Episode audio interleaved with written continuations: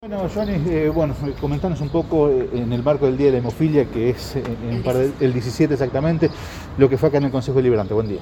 Buenos días. Bueno, mira, el Consejo Deliberante me está dando su apoyo para concientizar sobre este día. Eh, somos muchos los que no conocemos sobre la enfermedad. Yo en lo personal cuando me dijeron, tu hijo puede ser hemofílico, dije, ¿qué es la hemofilia? Producto de eso empecé a investigar. En Pico mi hijo tiene 27 años, eh, se dedica a la medicina producto de esta enfermedad, es médico, eh, para poder ayudar, poner su granito de arena como, como todo. Me dijeron los hemofílicos no llegan a- a la adolescencia.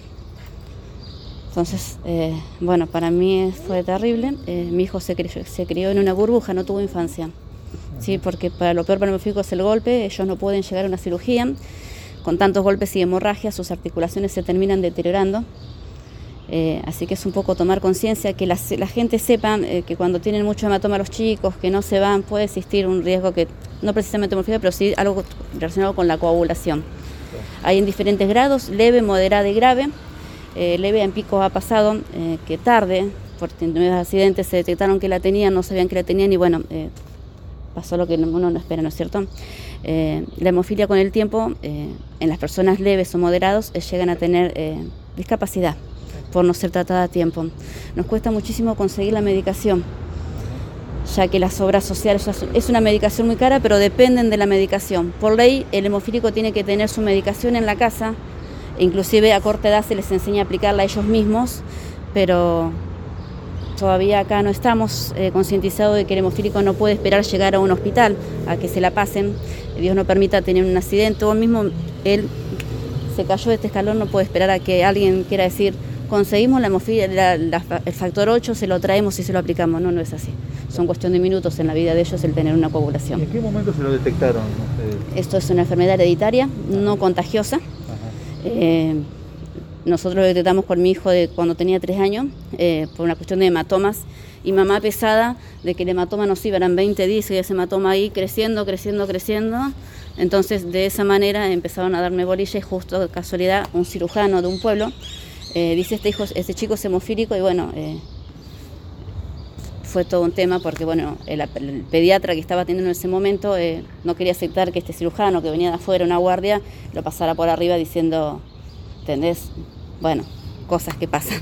Pero gracias a este cirujano, doctor Merlo, eh, de Alvear, yo sé que mi hijo es hemofílico y bueno, a partir de ahí empezamos con investigaciones y procesos, viajes y viajes a Buenos Aires y bueno, después nos dieron un lugar, ya te digo, y hay muchos más de los que no están declarados en picos de que no saben que la tienen, de que la padecen. ¿Qué es lo que les ¿sí? permite este reconocimiento en el Consejo? ¿La realización Poder- de campañas, la conciencia en la gente? No, eh, tomar conciencia. Eh, yo digo que en mi caso, por ejemplo, eh, ya pasó, ¿sí? Por él y por muchos más. Vos si vos ves que el Palacio eh, Municipal está iluminado de rojo, decís, oh, ¿por qué iluminado de rojo? Entonces decís, mira, es el día de la hemofilia. ¿Qué es la hemofilia? ¿Sí? ¿Me explico? Eh, me pasó un caso de una autorización y la secretaria que me atendió me dijo, vos sabés que a mí me la dijeron porque yo tengo muchos hematomas, eh, pierdo embarazos, ¿entendés? Hago hemorragias importantes y me dijeron pero nunca me investigaron. Fíjate, vos estamos hablando hace una semana atrás. ¿Entendés? Esto la llevó a que ella tenía un sobrino que vivía en España y su sobrino es hemofílico porque tiene dos años y no sabía que era hereditario que ella podía padecer lo mismo. ¿sí? De por sí la mujer la aporta, el hombre la padece, pero existen casos de, raros que mujeres también son hemofílicas. ¿sí? Eh, ellos, eh, si, no se, si se golpean y no lastiman, la hemorragia es interna. Si lastiman, la hemorragia es externa, o sea, y, y sangran a chorro para que me entiendan. O sea, no es que uno coagula, hace rápido una cascarita. No, ellos necesitan de una medicación específica del factor que le falte.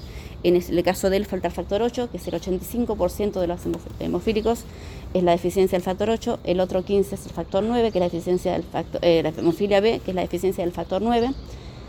Es raro, es raro, pero está, es una enfermedad rara que no está, no está dada a conocer, no tiene cura, no contagia, porque muchos se piensan no me toques cuando sangras, no contagia, eh, pero bueno, de no ser tratada a tiempo y cómo se debe, eh, representa la muerte, ¿Cómo lamentablemente. se le hace así. para explicarle a ellos el día a día?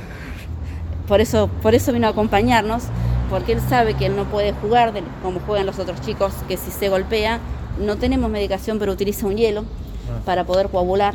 Eh, se complica muchísimo. Tengo mi hijo de 20 años que le gusta el fútbol y siempre jugó al fútbol y a los 18 años eh, una paralítica que le hacen, él- ahí fue cuando realmente tomó conciencia que ya no quería estar lesionado ni sufrir más y dejó el fútbol. Eh, hoy está estudiando fisioterapia y kinesiología para poder ayudar al dolor. ¿Entendés que él le representó toda su adolescencia? Eh, decías que los medicamentos tienen que estar, ga- estar garantizados por ley. En Pico, ¿cuál es la situación? ¿Tienen los medicamentos accesibles? Eh, mira, salud pública eh, responde a los que no tienen obra social.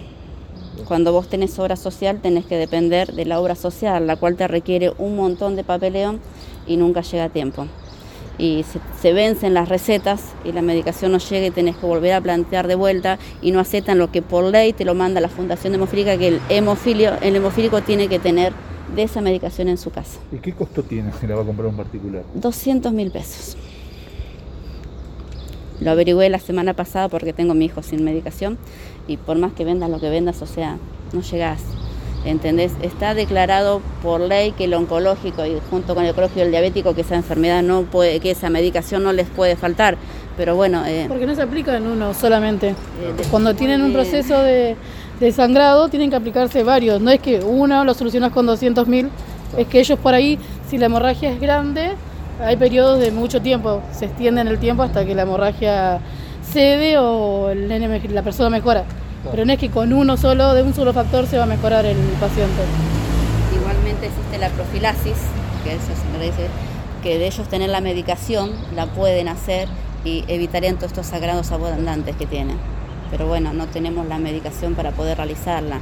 Sí la tienen eh, los hemofricos severos, que tienen la obra social siempre cubre perfectamente. Eh, en Pico hay dos, simultáneo, no hereditario, porque esta enfermedad también te puede tocar porque te tocó. En Pico tenemos dos, supuestamente es un caso creo que de un millón. En Pico tenemos dos, o sea, las, las estadísticas están mal, ¿entendés? Porque no voy a dar los nombres de quien no tiene, porque también son personas públicas, ¿no es cierto? Pero ellos se medican, todos los días aplican este factor. Dependen de este factor para poder vivir y llevar una vida normal.